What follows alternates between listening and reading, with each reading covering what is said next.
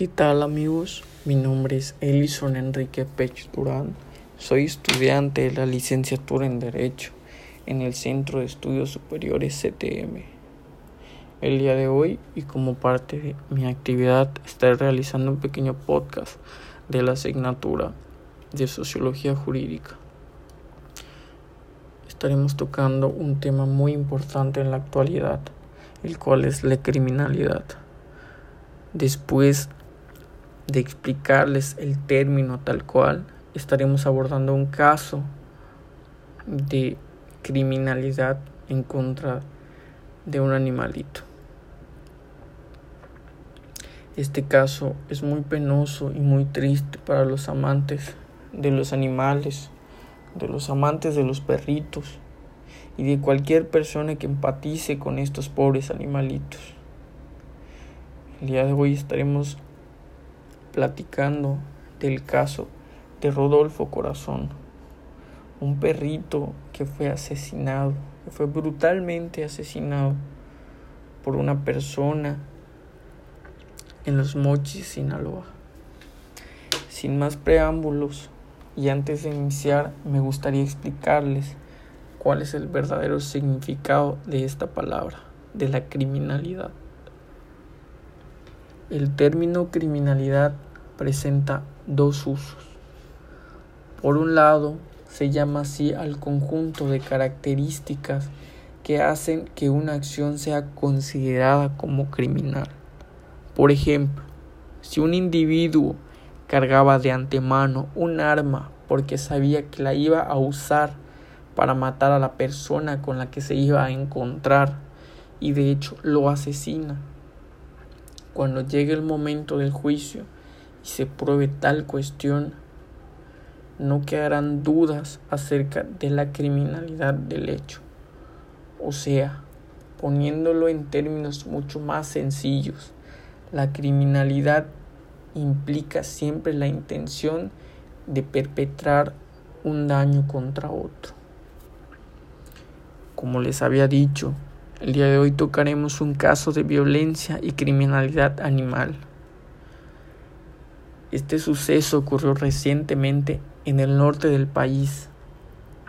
Se dio a conocer un caso muy triste, exactamente en los Mochis, Sinaloa, en donde este perrito, apodado por los vecinos como Rodolfo Corazón, a quien presuntamente asesinaron a machetazos por un ciudadano quien se defendió diciendo que días antes este perrito había atacado a su novia, la había dejado gravemente herida. Investigando un poco más a fondo acerca de este caso tan triste, me encontré con un usuario en una red social muy conocida, quien relató los hechos de la siguiente manera. Esta usuaria contó que una noche el perrito mordió a una joven,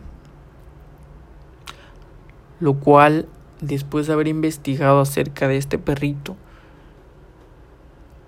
me quedé con una incertidumbre porque todos los vecinos y todos los habitantes de esta colonia relataban que Rodolfo era un perro muy tranquilo, muy sociable, muy juguetón y que se dejaba tocar por todos.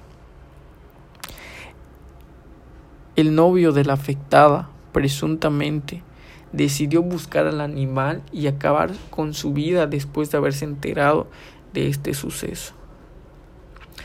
El pobre animalito estaba presuntamente refugiado y durmiendo cerca de algunos negocios en donde le daban comida por las mañanas. Después de haberlo encontrado la misma noche que mordió a su novia de nombre Adriana Castañeda, el sujeto de nombre José buscó a Rodolfo hasta que lo encontró, sabiendo que siempre se refugiaba en los negocios donde le daban de comer como un cobarde cuando estaba desprevenido, lo agarró a machetazos. Desafortunadamente hubo testigos quienes grabaron el acto y por temor a, represalias o incluso a la muerte no defendieron a este perrito. Por medio de la red social mostró una captura de pantalla de una conversación de WhatsApp del presunto asesino en donde se puede ver una conversación del hombre con un amigo en donde se burló de la violencia cometida. Después de este suceso y por esta razón, miles de usuarios y miles de familias, incluso de todo el país, se han juntado y exigen dar con el culpable quien se encontró resguardado por algunos días. A raíz de este caso, que llegó a oídos, a visualizaciones de miles de personas y usuarios en redes sociales, incluso a personalidades famosas quienes contribuyeron a la causa e incluso llamaron a realizar una marcha en nombre de este terrible acto de violencia y maltrato animal. Uno de los principales colaboradores en este caso fue el ya conocido animalista Arturo Islas Allende, quien se mostró tan molesto y triste por este caso que decidió hacer y participar en esta marcha, así como también aprovechar sus influencias con el alto mando para que las autoridades se sumaran a la causa y arremetieran legalmente en contra del asesino de Rodolfo. Para el 26 de abril, un juez ordenó prisión preventiva para el asesino de Rodolfo Corazón, pasando así solo 11 días dentro de la prisión para luego ser liberado y mantener su proceso, su proceso de juicio de libertad. Desafortunadamente, este es otro caso que se quedará impune, pero gracias a la triste muerte de este pobre perrito, más animalitos, más perritos serán respetados y las personas que participen en estos actos terribles serán castigados de la peor manera. Rodolfo no murió en balde. Rodolfo murió y sirvió para hacer marchas, para que su caso llegara a todas las familias del país y que se sumaran a su causa. Rodolfo murió para que posteriormente se defendieran sus derechos, los derechos que tienen todos los animales, todos los perritos, derechos que son rotos solo porque estos no se pueden defender tal cual como nosotros.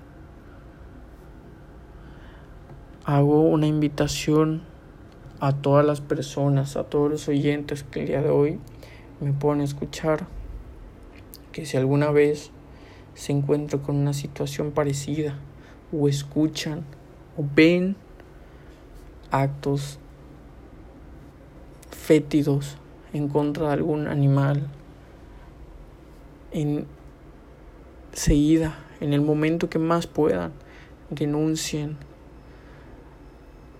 no se pueden quedar impunes estos actos las personas debemos respetar a los animales, animales que nos dan tranquilidad, amor, que nos brindan su inocencia.